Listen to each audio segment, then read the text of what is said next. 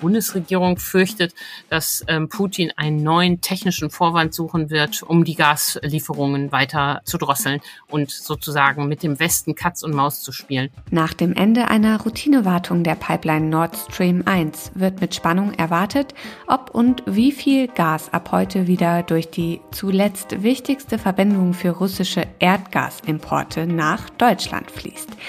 Welche Szenarien möglich sind, das schauen wir uns heute an. Rheinische Post Aufwacher. News aus NRW und dem Rest der Welt. Mit Paula Rösler. Hallo, schön, dass ihr zuhört. Später im Podcast sprechen wir noch über den Mangel an Rettungsschwimmerinnen und Schwimmmeistern in NRW und schauen, welche Auswirkungen dieser Fachkräftemangel auf die Bäderbetriebe in Nordrhein-Westfalen hat. Ja, mit Bangen haben wir in Deutschland auf diesen Donnerstag gewartet, denn heute endet die jährliche Wartung der Pipeline Nord Stream 1, für die Russland die Gaslieferungen unterbrochen hat. Was macht Russlands Präsident Putin jetzt? Lässt er das Gas voll strömen oder nur ein bisschen oder vielleicht auch gar nicht? Wir wollen uns die möglichen Szenarien mit Antje Höning aus der Wirtschaftsredaktion genauer anschauen. Hallo Antje. Hallo Paula. Erstmal vorab, was ist die offizielle Ansage des Kreml? Was sagt Putin, wie es weitergehen wird? Ja, am Dienstag hat der Kreml-Chef erklärt, dass Gazprom seine Verpflichtung in vollem Umfang erfüllen werde. Da könnte man ja erstmal aufatmen, denn dann könnten die Unternehmen in Deutschland fortfahren, für den Winter weiter Gas einzuspeichern. Allerdings wissen wir ja inzwischen, wie man mit Putins Aussagen umzugehen hat. Und er hat auch schon sofort die nächste Hintertür für die nächste Sperrung aufgemacht. Er hat nämlich erklärt, sollte die Turbine, die gerade in Kanada repariert wurde, nicht in Russland eintreffen, könne man eben leider doch nur einen Bruchteil des Gases liefern. Also da ist die nächste ähm, Daumenschraube schon wieder angekündigt. Wäre es denn trotzdem möglich, dass weiterhin gar kein Gas kommt? Absolut. Es ist alles denkbar und äh, die Ökonomen und die Politiker, die wir fragen, halten alles für möglich. Der Energieexperte vom RWI, dem Institut in Essen, erwartet zum Beispiel, dass Russland seine Gaslieferungen ganz aussetzt und sagt, ähm, schließlich will Putin Deutschland ja schaden und will eben verhindern, dass für den Winter genug eingespeichert wird. Es ist also durchaus möglich, dass äh, weiterhin kein Gas über Nord Stream 1 ankommt. Und dann würde es nochmal deutlich teurer werden, oder? Naja, der Preis ist das eine, aber wenn wir jetzt nicht einspeichern, kommen wir nicht über den Winter. Wenn wir jetzt nicht einspeichern und ähm, den Verbrauch nicht genug senken und nicht genug Flüssiggas ankommt, dann werden wir im Winter diese Gasmangellage haben und dann wird die Bundesnetzagentur rationieren müssen. Ähm, das ist ja die große Sorge, ähm, die alle haben. Aber klar, du hast recht, ähm, vor allen Dingen wird Gas nochmal deutlich teurer und die Mieter müssen sich ja jetzt schon auf gewaltige Nachzahlungen in vierstelliger Höhe einstellen. Schauen wir uns mal das entgegengesetzte Szenario an. Putin dreht den Gashahn wieder voll auf. Wie wahrscheinlich ist das? Das hält niemand, mit dem ich gesprochen habe, für wahrscheinlich. Dann wäre natürlich alles gut. Äh, die Befüllung der Speicher könnte weitergehen. Am der Börse am, und am Gasmarkt ähm, würden sich vor allen Dingen die Preise beruhigen. Äh, die äh, Ausschläge, die wir gesehen haben, würden nicht mehr so sein. Das wäre das Beste. Aber davon ist nicht so richtig auszugehen. Die Bundesregierung fürchtet, dass ähm, Putin einen neuen technischen Vorwand suchen wird, um die Gas Lieferungen weiter zu drosseln und sozusagen mit dem Westen Katz und Maus zu spielen. Das hat ja auch einen strategischen Hintergrund. Er versucht, einen Keil äh, durch Europa zu treiben und dafür zu sorgen, dass die europäischen Länder sich bei den Gaslieferungen gegeneinander ausstechen und sich da Konkurrenz machen.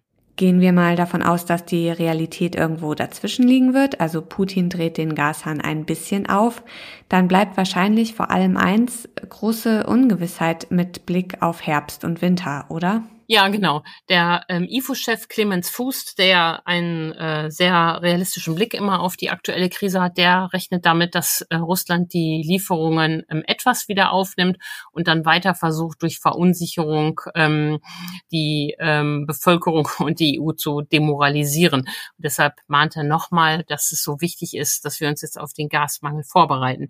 Denn auch bei diesem mittleren Szenario bleibt die Unsicherheit an der Börse. Die Preise könnten weiter nach oben gehen und dann ist eben die Frage, schaffen wir mit diesem bisschen Gas, was da aus Russland noch kommt, die Befüllung der Speicher?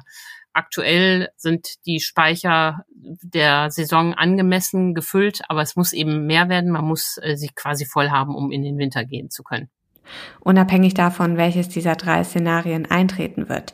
Gas sparen ist weiterhin angesagt, ne? Absolut. Äh, alles, was wir jetzt sparen, ähm, bringt uns im Winter kein Problem. Und auch wenn wir nicht genau wissen, was im Einzelnen dann passiert, es ist schon mal klar, Bayern trifft es als allererstes, ähm, weil die wenig ähm, Kohlekraftwerke und viel Industrie haben. Und es ist auch klar, es trifft überhaupt die Industrie als erstes, weil Haushalte ja geschützt sind, Schwimmbäder werden abgeklemmt und als nächstes wird die Industrielieferung gedrosselt. Das wollen ja alle vermeiden, um auch eine schwere Rezession in Deutschland zu vermeiden. Heute endet die jährliche Wartung der Pipeline Nord Stream 1, für die Russland die Gaslieferungen unterbrochen hat. Antje Höning aus der Wirtschaftsredaktion hat uns mögliche Szenarien aufgezeigt, wie sich Russlands Präsident Putin jetzt verhalten könnte. Danke, Antje, für die Infos. Vielen Dank, Paula. Bei den sommerlichen Temperaturen ist es ein Segen, wenn man Zeit hat, ins Freibad zu gehen und sich da abzukühlen. Dem Schwimmen steht generell ja nichts im Wege, auch mit den Corona-Maßnahmen kann es jetzt wieder losgehen. Den Schwimmbädern fehlt allerdings Personal. Und wenn man überlegt, dass Rettungsschwimmer im vergangenen Jahr 1655 Leben in Deutschland gerettet haben, dann hinterlässt der Mangel ein mulmiges Gefühl. Michael Höhing aus dem Aufwacherteam. Wie schlimm ist es denn? Ja, Paula, den Schwimmbädern geht es tatsächlich so wie vielen anderen Branchen auch, zum Beispiel der Gastronomie. Es fehlt wirklich an allen Ecken und Enden. 2500 Schwimmmeister fehlen bei uns in Nordrhein-Westfalen. Deutschlandweit, da sind es 4500. Also man sieht schon, ähm, es sind hier bei uns in NRW besonders viele. Und die sind im Betrieb eines Schwimmbads nun mal sehr wichtig. Auf die kann man nicht verzichten. Das fängt bei der Schwimmaufsicht an, dass da nichts passiert. Gerade wenn Kinder im Wasser sind, ist das ja wirklich wichtig.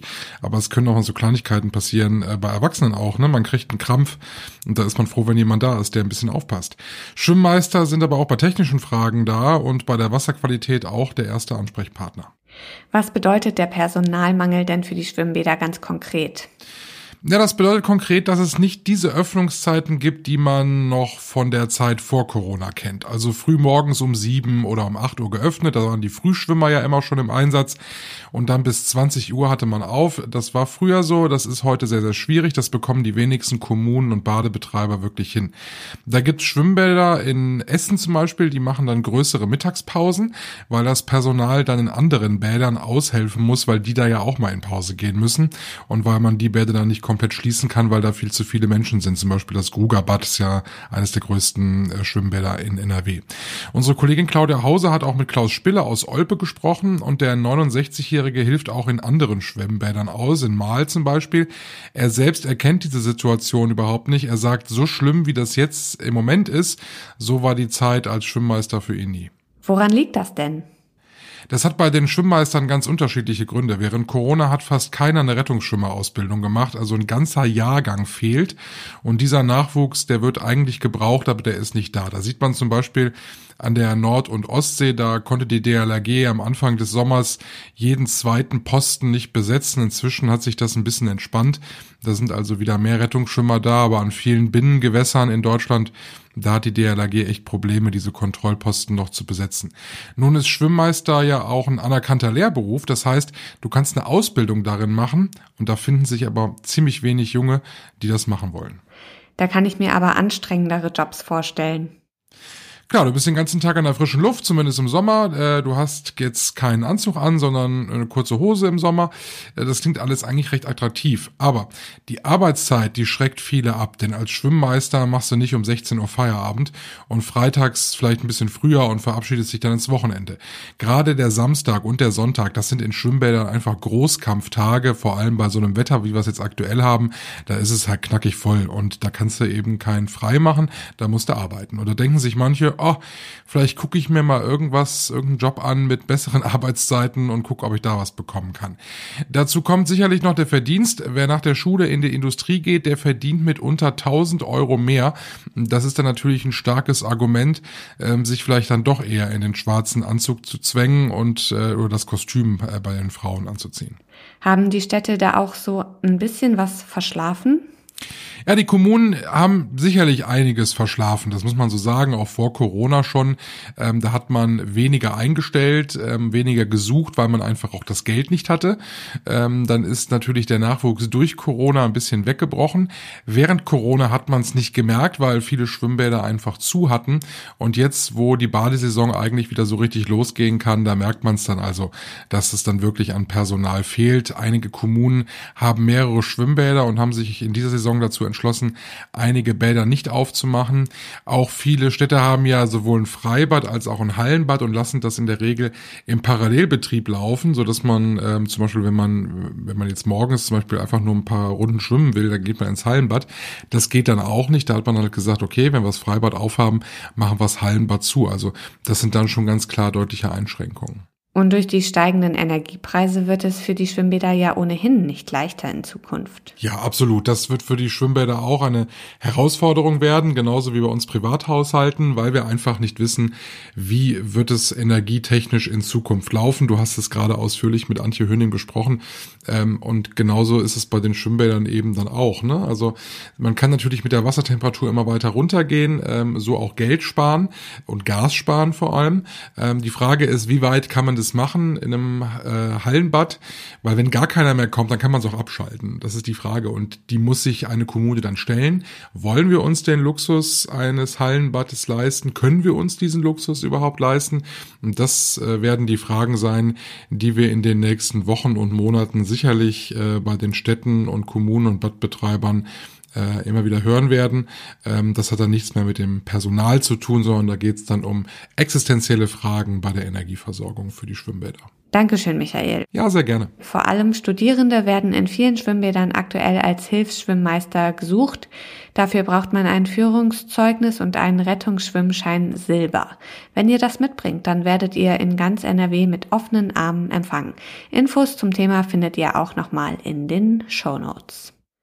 Und darauf möchten wir euch heute auch noch hinweisen. Heute beginnt das internationale Dance Festival Perukaville auf dem ehemaligen Militärflughafen in Weze nahe der deutsch-niederländischen Grenze. Durch den Anreiseverkehr kann es zu größeren Staus kommen. Welche Straßen Autofahrer rund um das Flughafengelände möglichst meiden sollten, haben wir online zusammengefasst. Den Link findet ihr in den Show Notes. Zum Schluss noch das Wetter. Sonne und Wolken wechseln sich ab. Schauer sind möglich, örtlich auch Gewitter. Die Temperaturen klettern auf bis zu 26 Grad. Das war der Aufwacher vom 21. Juli mit mir, Paula Rösler. Ich bedanke mich fürs Zuhören und wünsche euch einen schönen Donnerstag. Tschüss. Mehr Nachrichten aus NRW gibt's jederzeit auf RP Online. rp-online.de